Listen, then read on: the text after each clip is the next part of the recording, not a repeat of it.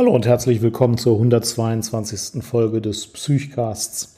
In dieser Folge unterhalte ich mich mit Kai Grun über psychotische Erkrankungen. Kai ist Facharzt für Neurologie und ist Podcaster, ebenso wie Alex und ich. Und er ist einer der Gründungsväter und Betreiber der Seite Klinisch Relevant. Die hat auch den sehr, sehr hörenswerten Podcast klinisch relevant, wo aus vielen medizinischen Bereichen, oft auch solchen, die um die Neurologie sich drehen, auch aus komplementären Bereichen wie Ergotherapie, jetzt zuletzt sehr interessant Logotherapie und anderen angrenzenden Gebieten medizinische Fortbildung kostenlos angeboten wird. Und es gibt auch Online-Fortbildung bei klinisch relevant, also da könnte man auf der Webseite vorbeigucken.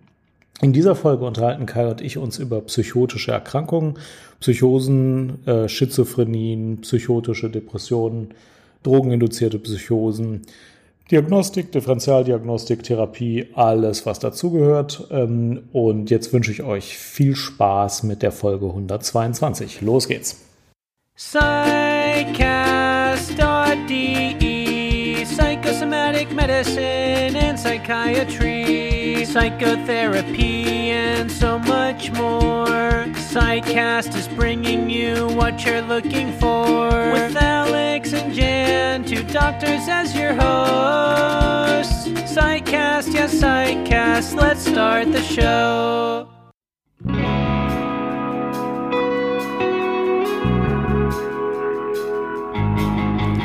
Hallo und herzlich willkommen zum Podcast von Klinisch Relevant dem Fortbildungspodcast für alle medizinischen Fachberufe. Mein Name ist Kai und ich freue mich sehr, dass du heute eingeschaltet hast. Nur ganz kurz, bevor wir einsteigen in den heutigen Podcast, möchte ich dich nochmal hinweisen auf unsere Online-Fortbildungsplattform, die du auf unserer Internetseite unter www.klinisch-relevant.de findest. Dort gibt es immer wieder neue Audio- und Videofortbildungen und wir machen regelmäßig, also im Moment einmal im Monat, auch Live-Online-Fortbildungen. Im heutigen Podcast hörst du ein Interview mit Dr. Jan Dreher, der Chefarzt in einer psychiatrischen Klinik in äh, Krefeld ist und der mit seinem Kollegen zusammen den Psychcast produziert, aber auch noch auf anderen Ebenen ganz aktiv ist. Und ja, Jan ist immer ein gern gesehener Gast bei uns im Podcast. Heute haben wir uns wieder ein spannendes Thema ausgedacht und zwar das Thema Schizophrenie. Wir werden sprechen über die Merkmale der Schizophrenie, was die Klinik betrifft und die typische Altersverteilung, die Therapie und so weiter und so weiter. Ich wünsche dir also ganz viel Spaß beim Zuhören.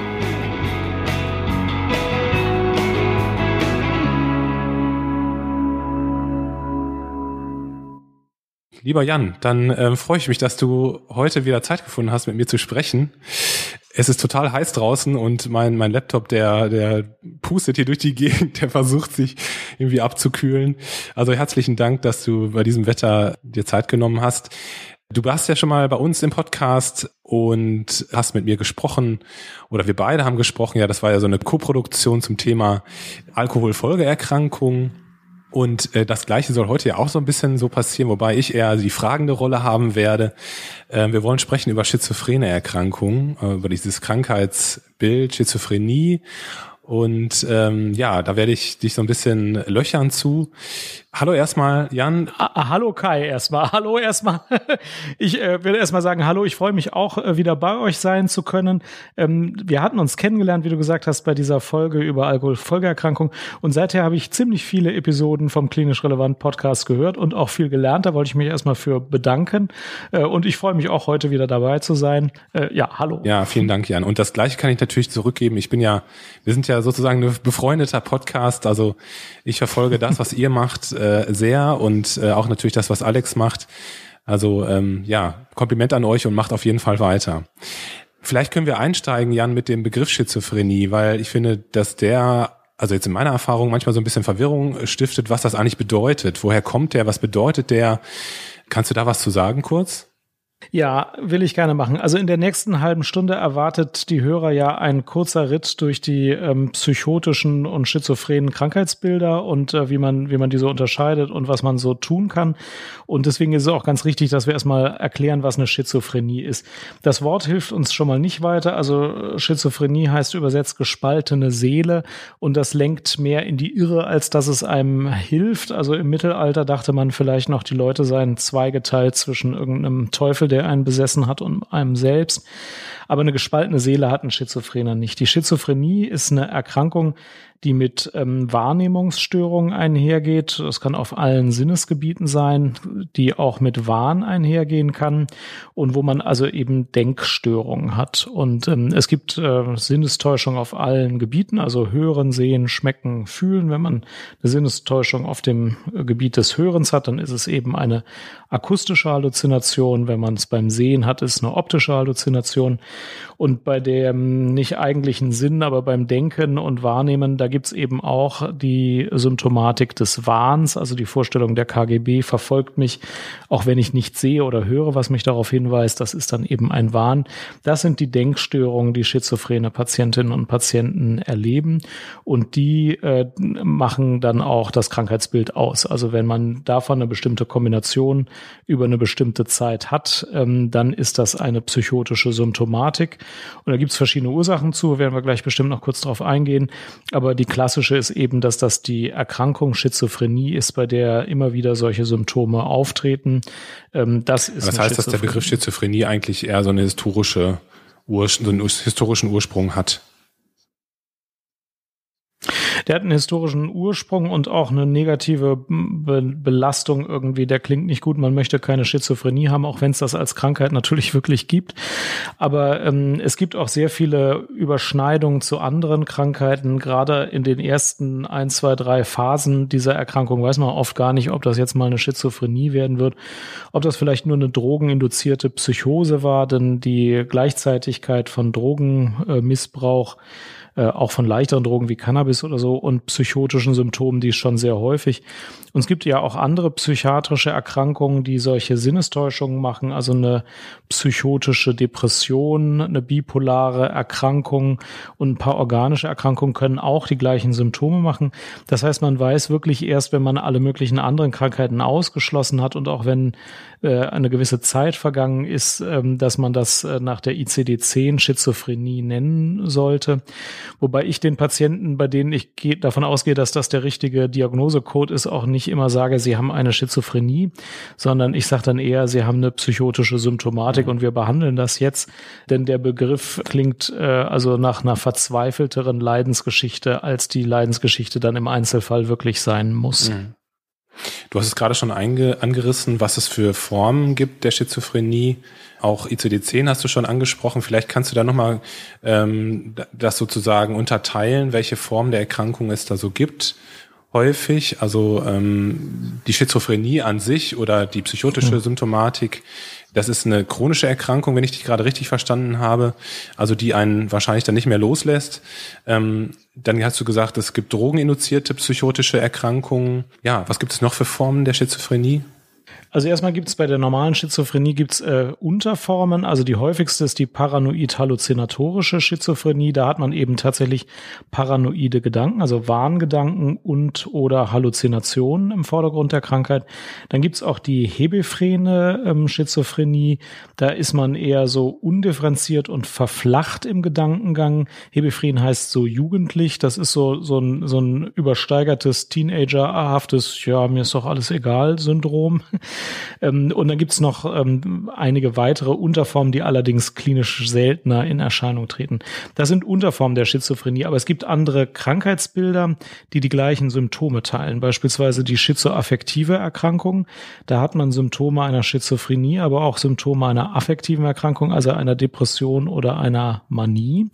Äh, und das sind Patienten, bei denen also sowohl Symptome äh, mit Wahrnehmungsstörungen wie Halluzinationen und ähm, Wahn, als auch Depressionen oder seltener Manien auftauchen. Also schizoaffektive Störungen sind noch nicht so selten.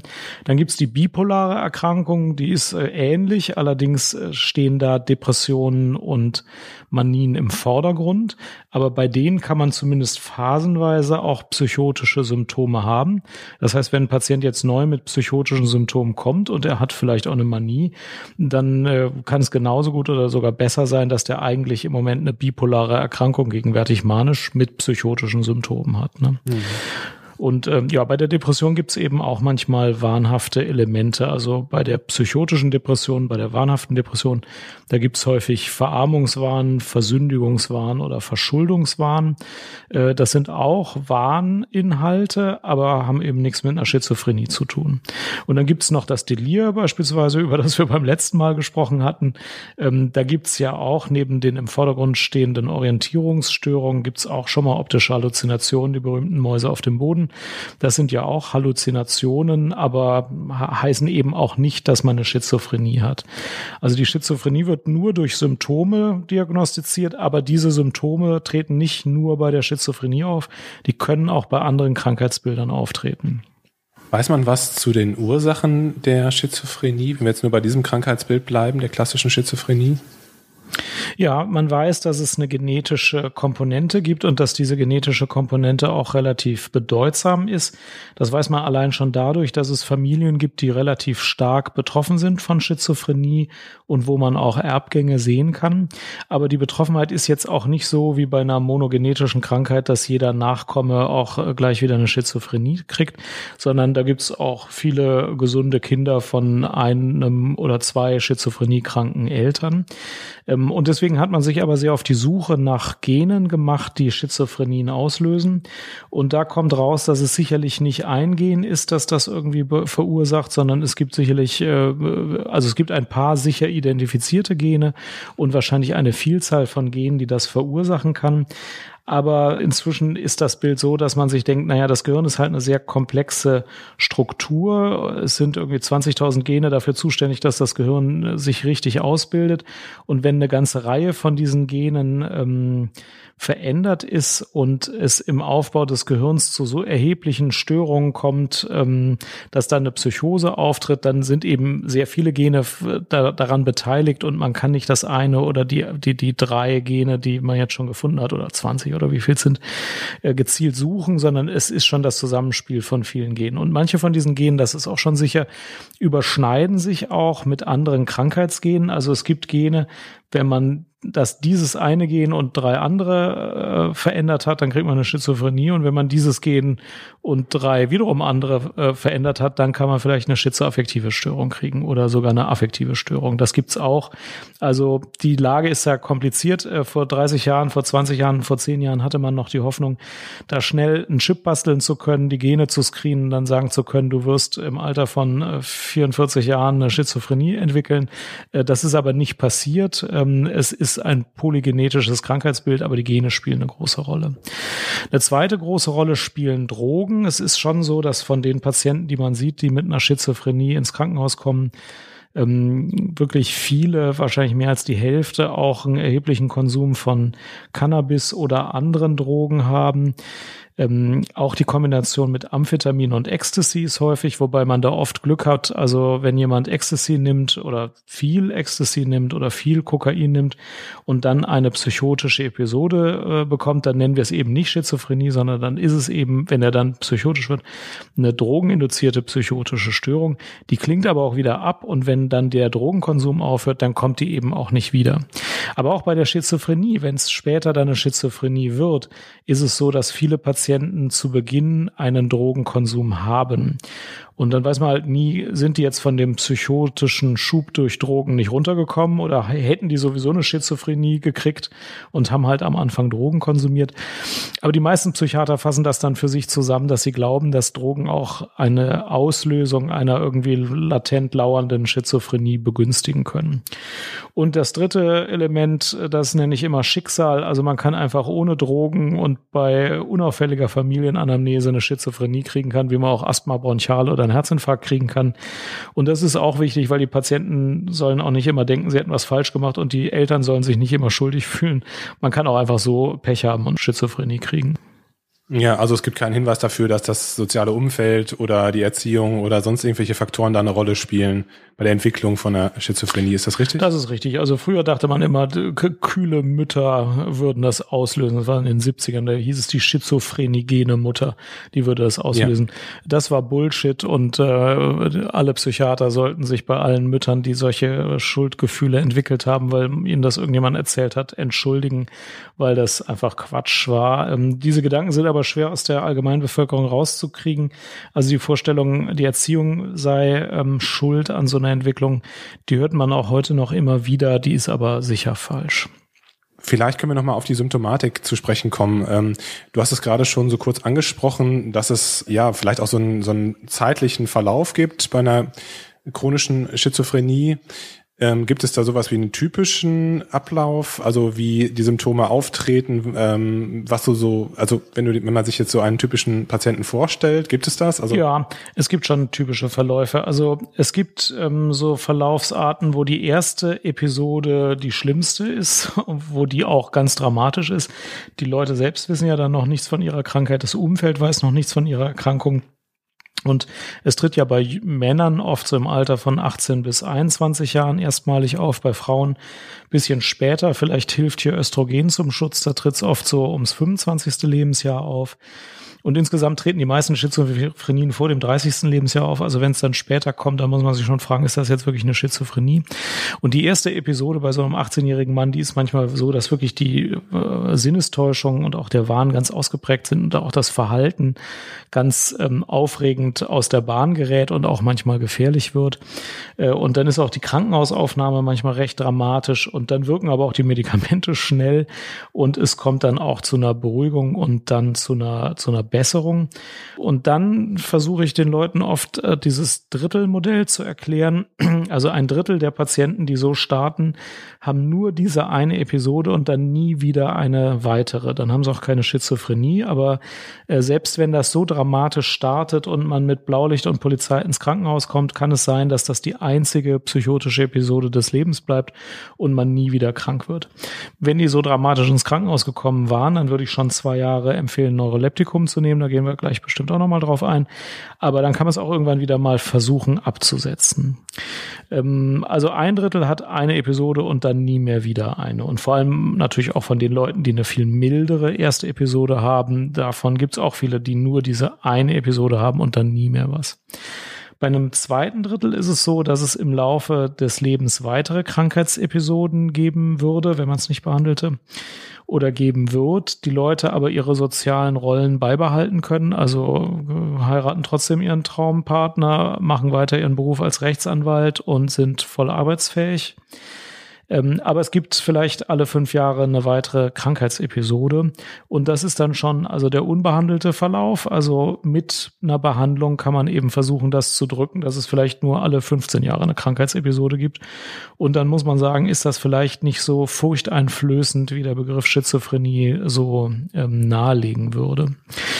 Und bei einem dritten Drittel ist es so, das muss man auch ehrlich sagen, ähm, dass die Krankheit äh, auch immer mal wiederkommt und auch die sozialen Rollen beeinträchtigt werden. Also wenn dieser Mensch vielleicht ohne die Krankheit einen bestimmten Beruf erlangt hätte und Vorsitzender im, äh, weiß ich nicht, ähm, Schützenverein geworden wäre, ich glaube, die haben gar keine Vorsitzenden, sondern Könige oder so, ich kenne mich da aber nicht so aus, ähm, dann, dann würde er vielleicht diesen Beruf nicht wahrnehmen können und würde vielleicht auch nicht äh, Offizier im Schützenverein werden. Ich weiß nicht, wie das funktioniert, sondern er würde das soziale Funktionsniveau irgendwie äh, begrenzt sehen durch die Erkrankung.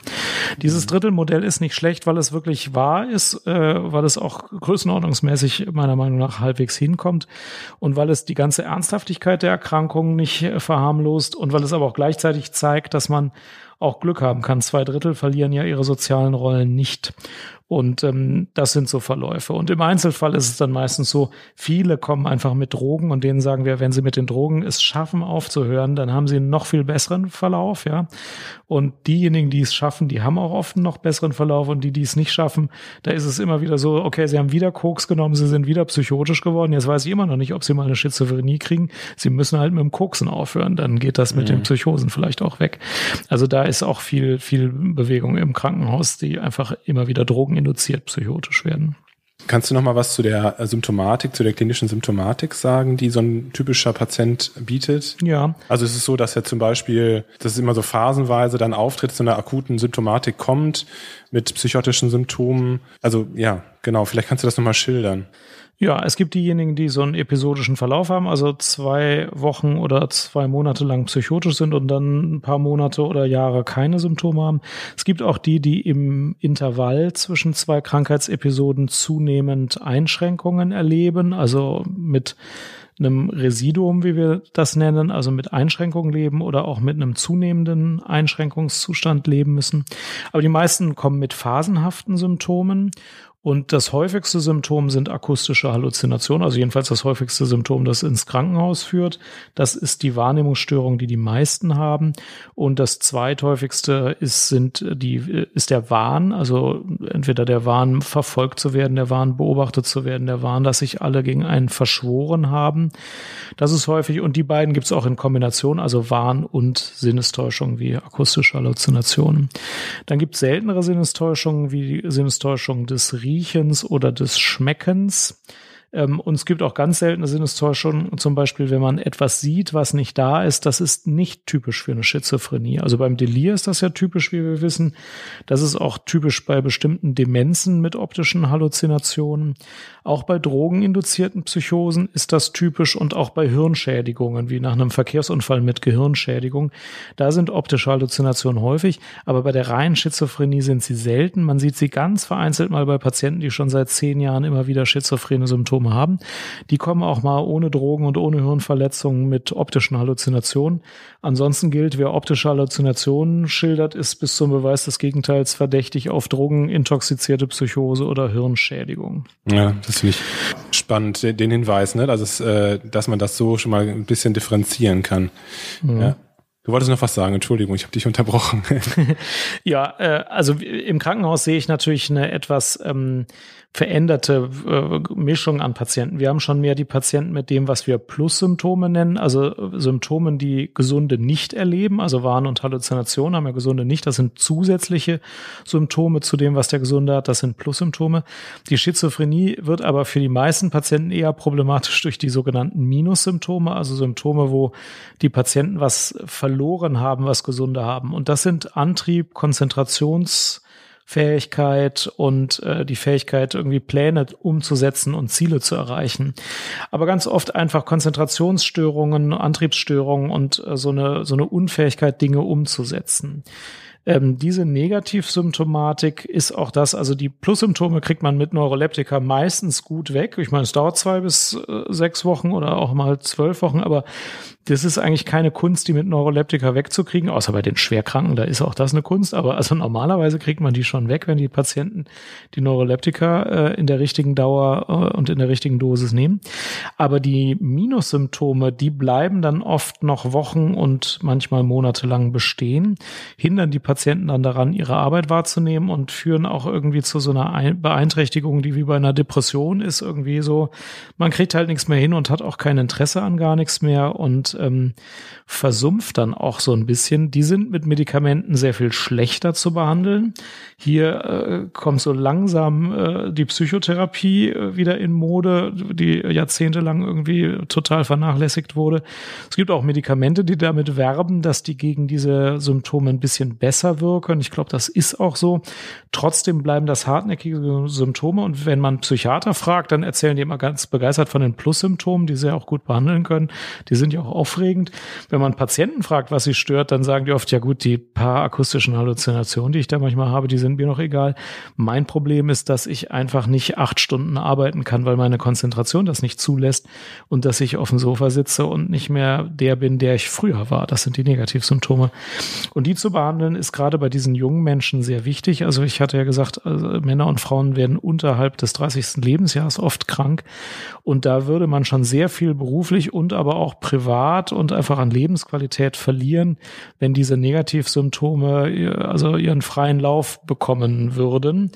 Ähm, dann verliert man einfach viel. Und die so zu behandeln, dass der Beruf und das Privatleben doch wieder klappen, das ist dann die größere, aber auch etwas zeitintensivere Herausforderung. Ich habe noch eine ganz kurze Frage zu der Drittelregel, die du gerade genannt hast. Man kann wahrscheinlich nicht voraussagen, wer jetzt also für wen, für welchen Teil sozusagen die Drittelregel jetzt ähm, anwendbar ist. Also ich kann nicht voraussagen, ob das jetzt eine einmalige Episode bleibt oder ob das Ganze ähm, rezidivierend auftritt, oder? Genau, das kann man überhaupt nicht sagen. Und äh, ich darf mit meiner langen Erfahrung sagen, auch die Vorstellung, wer super dramatisch in der Klinik aufschlägt bei der ersten Episode und ganz viel Blaulicht verursacht hat, der hat keine besonders hohe Wahrscheinlichkeit, dass er jetzt im schlechtesten Drittel landet, sondern mhm. manchmal läuft das einfach dann drei Wochen dramatisch äh, los und dann sieht man die nie mehr wieder und irgendwann trifft man sie nach 15 Jahren, dann mhm. sagen sie, dass sie erfolgreiche, selbstständige Unternehmer geworden sind. Das heißt überhaupt nichts. Also man kann das vorher überhaupt nicht sagen. Ja, das ist so. Mhm. Wir unterbrechen kurz für die Werbung. Diese Psychcast-Episode wird unterstützt von Blinkist. Blinkist ist eine App und auch eine Webfunktion, äh, auf der dir interessante Sachbücher aus allen möglichen Themenbereichen vorgestellt werden und so auf 15 Minuten zusammengefasst werden. Du kannst dir das vorlesen lassen, du kannst es auch lesen, du kannst es dir auch an deinen Kindle schicken lassen und dann kriegst du wirklich spannende Bücher vorgetragen und kannst dir erstmal einen Eindruck davon verschaffen, ob dieses Buch für dich interessant ist oder nicht. Und wenn es interessant ist, kannst du das ganze Buch kaufen, aber ganz häufig reicht es einfach, die Zusammenfassung zu lesen oder zu hören. Es kommen ständig neue Bücher dazu. Inzwischen sind es, glaube ich, über 4500 Sachbücher und äh, die sind aus allen, allen interessanten Bereichen. Äh, man kann sich auch Hörbücher preiswerter kaufen dort, das ist auch interessant. Ich zum Beispiel werde als nächstes von Jordan äh, Peterson lesen, Beyond Order, jenseits der Ordnung, weil Peterson einfach ein super interessanter Psychologe ist, der immer wieder gute Bücher schreibt. Das ist ein Spiegel-Bestseller. Ich will mal gucken, ob das für mich interessant ist, das Buch. Ich höre mir erstmal die ähm, Zusammenfassung von 21 Minuten an und wenn es mir gefällt, dann kaufe ich mir vielleicht auch noch das Buch. Für Psychcast-Hörer gibt es im Moment auch eine Werbeaktion. Ihr könnt nämlich das Jahresabo preisreduziert bekommen und ihr könnt das kostenlos ausprobieren. Dafür müsst ihr nur vorbeisurfen auf www.blinkist.de slash Psychcast. Da schreibt man www.blinkist.de slash Psychcast. Vielen Dank für die fortgesetzte Unterstützung an Blinkist und weiter geht's mit dem Psychcast. Mhm. Können wir dann einmal zur Therapie übergehen? Du hast ja schon gerade ein paar Aspekte gesagt, also Psychotherapie, dass das etwas mehr an Bedeutung gewinnt und dass natürlich die Medikamente, die Neuroleptika, eine große Rolle spielen, um die Plus-Symptomatik zu behandeln. Mhm. Die Neuroleptika haben ja auch eine große Entwicklung durchgemacht und Soweit ich das noch aus meiner Psychiatriezeit weiß, ähm, haben jetzt auch unterschiedliche Depotpräparate eine Wirkung ge gehabt. Ähm, und das, daran kann ich mich auch noch erinnern, dass es schwierig war, ähm, den Patienten oder die Patienten dazu zu ermutigen, ihre Medikamente regelmäßig zu nehmen. Also ich kann mich regelmäßig erinnern, dass die Patienten wiedergekommen sind mit, mit Plus-Symptomatik, weil sie ihre, ihre Medikamente nicht eingenommen haben. Ähm, was natürlich auch an den Nebenwirkungen von den Medikamenten liegt teilweise. Ähm, was wäre denn aus deiner Sicht so im Moment State of the Art äh, Schizophreniebehandlung? Woraus, aus welchen Komponenten besteht die? Ja. Also die Neuroleptika sind sehr gut geeignet, um Plus-Symptome zu behandeln. Bei Plus-Symptomen, Wahn und Halluzinationen ist es so, das kann man auch leicht im, im bildgebenden funktionellen Aufnahmen des Gehirns zeigen, dass tatsächlich der Dopaminstoffwechsel äh, äh, übermäßig stark aktiviert ist. Dopamin braucht man für verschiedene Prozesse im Gehirn, aber die Wahrnehmung von Bedeutung wird mit Dopamin geregelt und wenn zu viel Dopamin im Gehirn ist, dann treten auch Halluzinationen auf. Das ist total unstrittig und die Neuroleptika, die mm, reduzieren die Dopaminaktivität, entweder indem sie den Rezeptor direkt blockieren, wie das gute alte Haldol, oder indem sie Regelkreise, die sehr eng damit verbunden sind, modulieren und dann ist auch weniger Dopaminaktivität. Das führt alle, das führt dazu, dass die Plus-Symptome oft rasch abklingen. Also so nach zehn Tagen fängt es meistens an und nach vier Wochen hat man oft die Plus-Symptome im Griff. Wenn man dann weiter Dopamin so stark blockiert, also man muss schon 80 Prozent der Aktivität blockieren, um so einen Krankheitsschub äh, einzufangen, dann treten allerdings regelmäßig Nebenwirkungen auf. Also Dopamin braucht man auch für Motivation und Antrieb. Ähm, und wenn das weg ist, dann kriegt man schon allein vom Medikamenten ein motivationales Syndrom. Es ist auch notwendig für die Bewegung, wie wir vom Morbus Parkinson wissen. Also wenn Dopamin äh, produzierende Neurone geschädigt sind, dann kriegt man ein Parkinson. Das gleiche kann man natürlich machen, indem man zu viel Neuroleptikum gibt oder auch nur die antipsychotische Wirk äh, antipsychotisch wirksame Dosis. Auch das kann schon Bewegungsstörungen machen. Wir nennen das dann EPMS, ist aber so eine Art medikamenteninduzierter Parkinsonismus. Ähm, und ähm, ja, das sind eben Nebenwirkungen, die relativ häufig auftreten in dieser Dosis. Und wenn die Plus-Symptome weg sind, dann gibt es eben Patienten, die sagen, dann brauche ich auch kein Neuroleptikum mehr. Und die Psychiater kriegen dann sofort also äh, Schreckkrämpfe und denken, ja, aber wenn der das absetzt, dann kriegt er wieder eine Episode. Das stimmt auch oft. Also man muss dann was zur Rezidivprophylaxe geben, also damit nicht die nächste psychotische Episode kommt. Aber hier muss die Dosis oft etwas niedriger sein und man sucht dann schon ein Medikament, das verträglich ist, das diese Nebenwirkung nach Möglichkeit nicht macht, ähm, in einer Dosis, die verträglich ist, die diese Nebenwirkung nicht macht. Denn mit diesen Nebenwirkungen ist nur eine Frage der Zeit, bis die meisten Patienten es absetzen. Das heißt, da muss man schon mal was ändern. Und dann ist es auch so, gegen die Plus-Symptome helfen die Medikamente also ganz gut, aber wenn die abgeklungen sind, dann muss man für die Rezidivprophylaxe vielleicht ein verträglicheres Neuroleptikum suchen und auch eine Dosis, die diese Nebenwirkungen nicht mehr macht. Und gegen die Minussymptome helfen diese Medikamente eben nicht so gut. Man kann zwar versuchen, bestimmte Neuroleptika zu geben, die so ein bisschen eigene Dopaminaktivierung verursachen. Äh, man kann es auch mit Antidepressiva versuchen, aber so richtig gut funktionieren die nicht und die Patienten spüren dann nicht mehr so einen Benefit von den Medikamenten und dann setzen sie sie eben auch oft ab. In dieser Phase kommt es dann dazu, dass also Selbsthilfegruppen eine Rolle spielen, dass äh, die Unterstützung des täglichen Lebens, manche brauchen da einfach betreutes Wohnen und heute berufliche Wiedereingliederung und eben auch Psychotherapie wichtig sind. Psychotherapie war vor 30 Jahren überhaupt nicht modern in der Schizophrenietherapie, weil es immer hieß, ja, den Wahn kann man durch Reden nicht ausreden. Das stimmt auch. Aber der Wahn ist ja auch nur die Spitze des Eisbergs und die geht meistens schnell weg. Ähm, das Leben wieder normal leben zu können, da kann man schon viel Unterstützung brauchen und da spielt dann Psychotherapie wieder eine größere Rolle und bestimmte Sachen wie drogenabstinent sein oder bleiben und ähm, wieder dem normalen Leben nachgehen, Sport und Bewegung machen, sich sozial nicht mehr zurückziehen, das spielt in dieser Phase der Therapie dann auch eine große Rolle. Könntest du nochmal sagen, welche Neuroleptika jetzt aus deiner Erfahrung eine große Rolle spielen in der Behandlung der Schizophrenie? Ja, es gibt Medikamente, die direkter am Dopaminstoffwechsel ansetzen, wie die alten Medikamente wie Haloperidol und äh, Benperidol. Die wirken schnell und äh, sicher, äh, haben aber auch häufiger Nebenwirkungen. Dann gibt's Risperidon, das ist eins der am häufigsten eingesetzten Medikamente. Das wirkt so zum Teil direkt und zum Teil indirekt, macht in niedrigeren Dosierungen bis vier Milligramm oft keine ähm, Bewegungsstörungen. Bei höheren Dosierungen fängt das aber auch häufiger an. Ähm, dann gibt es Medikamente wie Olanzapin, die wirken indirekter auf den Dopaminstoffwechsel. Die machen meistens keine Bewegungsstörung, können aber Gewichtszunahme verursachen. Dann gibt's die neueren Medikamente, wobei es gab mit Amisulprid immer schon welche, die auch ein bisschen Dopamin aktivieren, je nach Dosis. Ähm, da gibt es jetzt Aripiprazol und Cariprazin, die auch ein bisschen gegen die Neben Negativsymptomatik wirken sollen und das wahrscheinlich auch tun.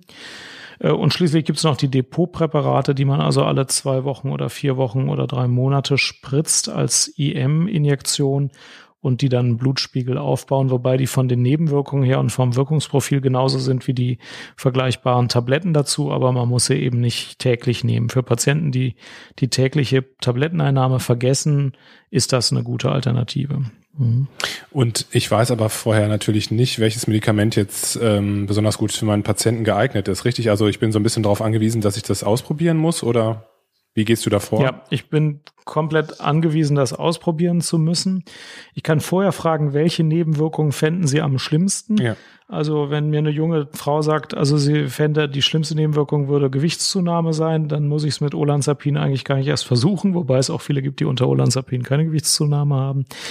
Ähm, aber ich muss das Medikament und die Dosis ausprobieren. Es gibt ein paar genetische Tests, um zu gucken, welche Medikamente werden bestimmt nicht vertragen werden. Aber das hat sich in Deutschland noch nicht durchgesetzt. Es ist auch nicht so richtig nötig man kann einfach mal eine milde Dosis geben und gucken, wie sich der Blutspiegel entwickelt. Und wenn der Blutspiegel normal ist, dann braucht man keine genetische Untersuchung. Erst wenn der Blutspiegel sich total komisch verhält, sind genetische Untersuchungen hilfreich. Man kommt aber meistens ohne aus. Also das heißt, das hilft einem auch nicht bei der Auswahl des Medikamentes. Man muss äh, mit etwas anfangen, gucken, wie es vertragen wird, gucken, wie es wirkt und dann weiterhin schauen, ob das Verhältnis aus Wirkung und Nebenwirkung gut ist. Und manchmal muss man es ein bisschen ausprobieren. Für die Negativsymptomatik gibt es da noch andere Stoffgruppen, die man probieren kann? Also spielen zum Beispiel Antidepressiva eine Rolle? Ja, das wird immer wieder versucht. Ich versuche das auch immer mal wieder ähm, mit unterschiedlichem Erfolg. Manchmal hat man den Eindruck, es bringt was. Überwiegend bringt es nicht besonders viel, schätze ich mal. Und man muss vor allem auch gucken, wenn jemand eine depressive Symptomatik zeigt oder eine Antriebsminderung, ist das vielleicht nur eine Nebenwirkung der Dopaminblockade. Denn wenn ich Dopamin blockiere mit dem Neuroleptikum, das ich das, das ich da hauptsächlich gebe, ähm, dann ist das ja auch so, dass das auf die Motivation schlägt und auf den Antrieb. Und dann kann ich so viel Antidepressivum geben, wie ich will. Das bringt dann auch nichts mehr. Also manchmal hilft es, das Neuroleptikum zu reduzieren oder umzustellen um da die Medikamentennebenwirkungen zu reduzieren. Aber dann gibt es natürlich viele Patienten, die trotzdem noch Minussymptome haben. Und da kann man, da kann man das versuchen. Ich mache das auch immer mal wieder. Ähm, ja, wie gesagt, mit unterschiedlichem Erfolg, aber nie mit großem Erfolg. Also, Anti also Tabletten wirken gegen Negativsymptome nie so richtig super gut. Und wie muss ich mir das vorstellen? Also was ist sozusagen Kern der Psychotherapie? Was versucht man mit dem Patienten da zu erarbeiten? Also ähm, geht es da so ein bisschen ja um den Alltag, um die Alltagsbewältigung oder ähm, also welche Ansätze werden da benutzt, um den Patienten zu helfen? Das hängt sehr von der Phase ab. Also ähm, wie bei jeder chronischen Erkrankung gibt es ja außer der Erkrankung noch ganz viele Auswirkungen, die die Erkrankung auf das Leben haben. Beruf, Privatleben, Krankheitsakzeptanz. Das ist ja bei jeder chronischen Erkrankung äh, sind das ganz verschiedene Probleme, wo man auch über die Jahre ganz unterschiedliche Hauptbaustellen hat. Also wenn wir im Krankenhaus die Patienten mit einer neuen Erkrankung aus dem schizophrenen Formkreis sehen, dann ist überhaupt Krankheitsakzeptanz das äh, wichtigste Thema. Die meisten Patienten haben damit erstmal monatelang zu kämpfen, manche auch viel länger. Und dann versuchen wir erstmal zu erklären, okay, vielleicht glauben Sie uns das auch nicht so richtig, aber nehmen Sie schon mal dieses Neuroleptikum weiter, das würde schon mal viel helfen. Und das ist, das ist das eines der ersten Themen. Und dann gibt es natürlich weitere Themen, also zum Beispiel Drogenabstinenz ist bei vielen Patienten Thema, Stressmanagement, also wir wissen, dass Schichtdienst und bestimmte sehr ähm, unnatürliche Berufe ähm, schlecht sein können für die Erkrankung. Da muss man gucken, welchen, welches Stressmanagement kann ich machen, um vielleicht äh, mich selbst ein bisschen zu schonen. Das ist bei vielen chronischen Erkrankungen hilfreich, bei der Schizophrenie ist es auch hilfreich. Ähm, dann gibt's die Information über Frühsymptome eines erneuten Ausbruchs einer schizophrenen Episode oder einer psychotischen Episode. Das ist auch sehr hilfreich, denn je früher man so eine Episode identifiziert, äh, desto eher kann man dann doch zum Psychiater gehen und vielleicht mal die Dosis des Neuroleptikums erhöhen. Ähm, ein Dauerthema ist, wie ich diese Medikamente da handhabe. Die meisten Patienten möchten sie frühzeitiger absetzen als die Psychiater. Da muss man sich irgendwie eine gemeinsame Strategie diskutieren. Am Schluss entscheidet es natürlich der Patient. Aber wir sind immer froh, wenn er uns vorher wenigstens mal so sagt, was er denkt und dann können wir noch ein bisschen beraten. ähm, denn es ist nicht so, dass man jetzt dann für den Rest des Lebens Neuroleptika nehmen muss, die einen irgendwie die ganze Lebensqualität rauben. Aber es zu früh absetzen ist eben erfahrungsgemäß auch Murks. Das ist ein häufiges Thema und dann tatsächlich auch Umgang mit den Einschränkungen, Umgang mit den Negativsymptomen, Umgang mit der Traurigkeit, krank zu sein, Umgang mit der Traurigkeit, einen Job verloren zu haben oder eine Partnerschaft eingebüßt zu haben. Das sind alles Themen, die man in der Psychotherapie dann auch gut besprechen kann. Was ich vorhin vergessen habe zu fragen, ist eigentlich, wie sieht es aus mit diagnostischen Schritten bei einem Patienten, der das erste Mal auffällig wird mit einer ähm, psychotischen Symptomatik, ähm, wo wir denken, dass es eine Schizophrenie sein könnte? Gibt's da, gibt's da so ein Workup, das man eigentlich ähm, durchführen sollte? Also verdienen solche Patienten dann auch eine Bildgebung zum Beispiel vom Kopf oder ähm, Labordiagnostik? Wie machst du ja. das in deiner, deiner Klinik? Ja, ja, also bei der erstmaligen psychotischen Episode machen wir immer ein MRT vom Gehirn, um eine äh, organische Erkrankung, die sich dort zeigen würde, auszuschließen. Wir machen immer ein Drogenscreening. Und wir machen natürlich die, ein ausgedehnteres Laborprofil, äh, wo zumindest Vitaminmangelzustände auffallen würden und wo irgendwie Entzündungszeichen auffallen würden. Und wenn diese Bereiche unauffällig sind, dann hoffen wir mal, dass nichts ähm, Dramatisches der ganzen Sache zugrunde liegt. Ähm, und äh, das sind aber die Sachen, die wir regelmäßig bei einer Erstmanifestation machen. Wir machen das auch, wenn jemand sehr spät erkrankt und das Ganze irgendwie untypisch wirkt, äh, auch wenn er vielleicht vor 15 Jahren schon mal eine Manifestation hatte. Bei einer zweiten Manifestation im 45. Lebensjahr würden wir das auch machen.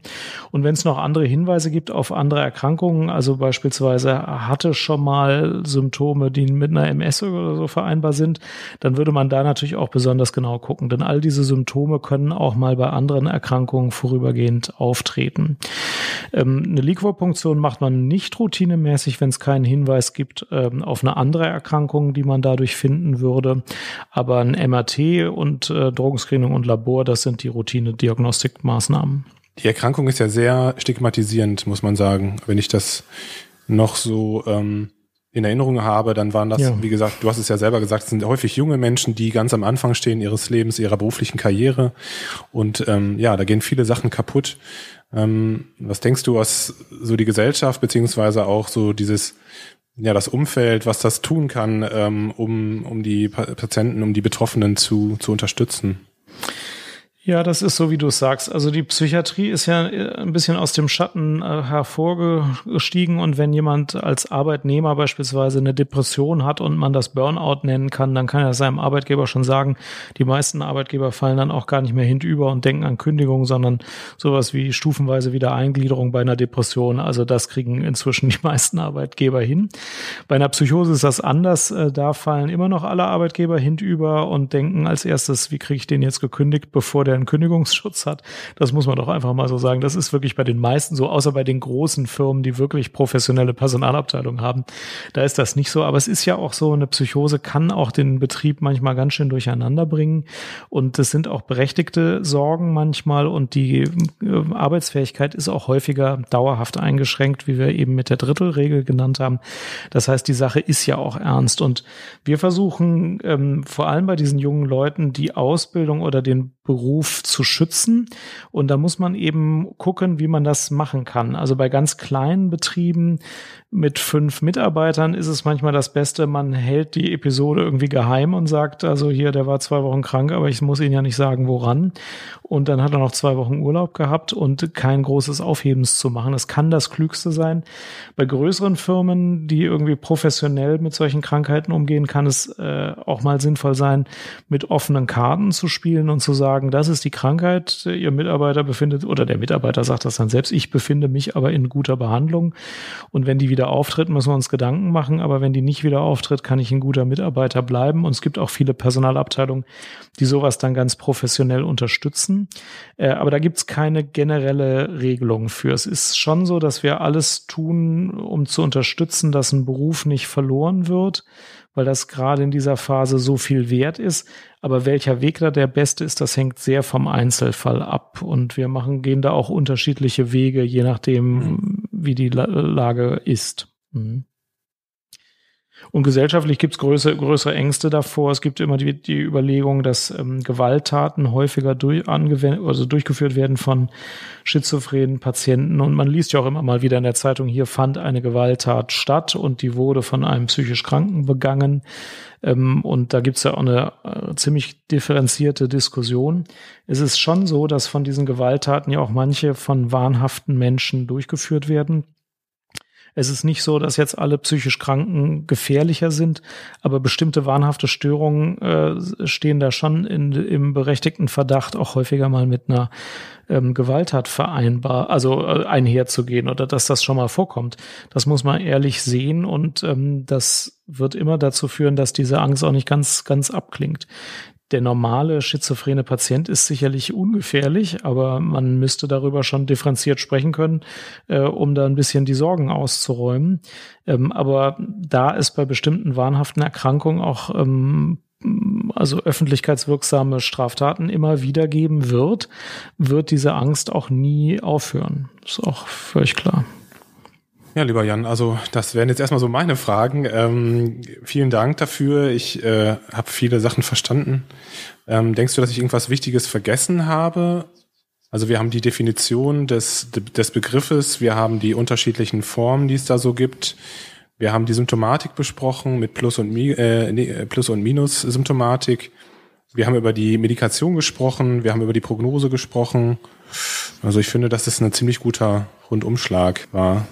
Das stimmt. Also für einen Rundumschlag war es ganz gut. Wir haben noch nicht das Leid der Angehörigen angesprochen. Ja. äh, ja. Das ist manch, das verdient wirklich noch mal ein paar Worte, finde ich.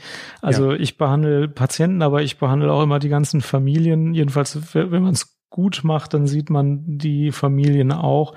Und ich ähm, weiß, wie viel Leid das äh, nicht nur bei der Patientin und dem Patienten verursacht, sondern auch in der Familie und wie schwer es ist manchmal ähm, dabei zu bleiben und äh, nicht, nicht den Kranken aufzugeben und wie hilfreich das ist, wenn das passiert, ähm, dass die Familie weiter unterstützt. Also und was ich versucht habe, durchgehend zu sagen, ist, wenn man in guter Behandlung bleibt, dann sind all diese gefährlichen Sachen auch gut behandelbar. Also der Wahn, die Halluzination, die sind gut behandelbar. Die Sorge vor äh, Straftaten ist mit einer neuroleptischen Behandlung, muss man wenig Sorge haben, dass irgendwas Dramatisches passiert. Also wenn man eine Psychose hat, dann ist es meiner Meinung nach das Beste, die Sache ähm, offen zu sehen und zu akzeptieren und ähm, aber auch tatsächlich sich in eine vernünftige Behandlung zu begeben, dann ist vieles von dem, was einem Angst machen kann, ganz gut unter Kontrolle zu kriegen. Aber es wird auch immer wieder Phasen geben, wo man echt äh, Leid durchlebt. Ne? Nee, sonst haben wir für einen Rundumschlag uns eigentlich gut geschlagen. Das ist auch, also das hast du sehr gut gemacht. Vielen Dank, Jan. Vielen Dank. Klasse, also spannendes, äh, spannendes Krankheitsbild. Ähm, und ich kann mich, wie gesagt, gut erinnern an, an meine Psychiatriezeit. Das, das war immer dramatisch oder häufig dramatisch, aber dann auch schnell abklingend. Also das hat als Behandler dann auch Spaß gemacht, in Anführungszeichen, den Leuten ähm, schnell helfen zu können. Aber ja, ich meine, das geht äh, häufig ja dann doch weiter. Und ähm, ich habe auch viel gesehen, wie viel Bedeutung das einfach äh, so hat für das normale Leben, ne? also für, für, den, für die sozialen Kontakte, für den Beruf. Und ähm, ich kann mich auch erinnern, dass ich mit dem sozialpsychiatrischen Dienst das eine oder andere Mal rausgefahren bin zu den Patienten und ähm, da halt auch ja dramatische Szenen gesehen habe. Ja, Jan, also vielen, vielen Dank. Es hat wie immer Spaß gemacht. Du bist ein sehr guter, eloquenter Gesprächspartner und äh, ja, ich hoffe, dass wir uns, dass wir uns nochmal widersprechen. Also vielen, vielen Dank. Das machen wir. Vielen Dank, es hat mir auch Spaß gemacht. Vielen Dank an die Zuhörer, ähm, dass ihr dabei geblieben seid. Schreibt mal eure Kommentare in die beiden Podcast-Feeds, die das jetzt ja betreibt. Und bis zum nächsten Mal. Tschüss. Über Kommentare freuen wir uns immer genau. Vielen Dank, eure Rückmeldungen. Ja, und bis zum nächsten Mal. Vielen Dank, dass du heute wieder zugehört hast. Ich hoffe, dass es dir gut gefallen hat und dass du viel für deinen klinischen Alltag mitnehmen konntest.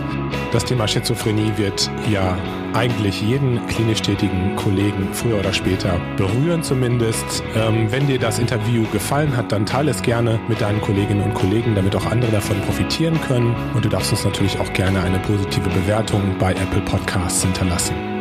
Wenn du Lust hast mitzumachen bei Klinisch Relevant, dann bist du ganz herzlich eingeladen, dich zu melden unter kontakt.klinisch-relevant.de. Vielleicht gibt es ein Thema, das du ganz besonders spannend findest, wo du dich besonders gut auskennst. Zudem wie immer an dieser Stelle der Hinweis auf unsere Social Media Kanäle und auf unseren Newsletter, äh, den du abonnieren kannst auf unserer Internetseite unter www.klinisch-relevant.de. Und bitte checke also auch regelmäßig unsere Internetseite, damit du den nächsten Live-Online-Fortbildungstermin nicht verpasst. Ende Juli wird es eine Live-Fortbildung zum Thema Demenz geben. Aber wie gesagt, da wirst du auf allen unseren Kanälen informiert werden. Ich wünsche dir jetzt noch eine gute Zeit und freue mich, wenn du beim nächsten Mal wieder einschaltest. Beste Grüße, mach's gut, bleib gesund, ciao.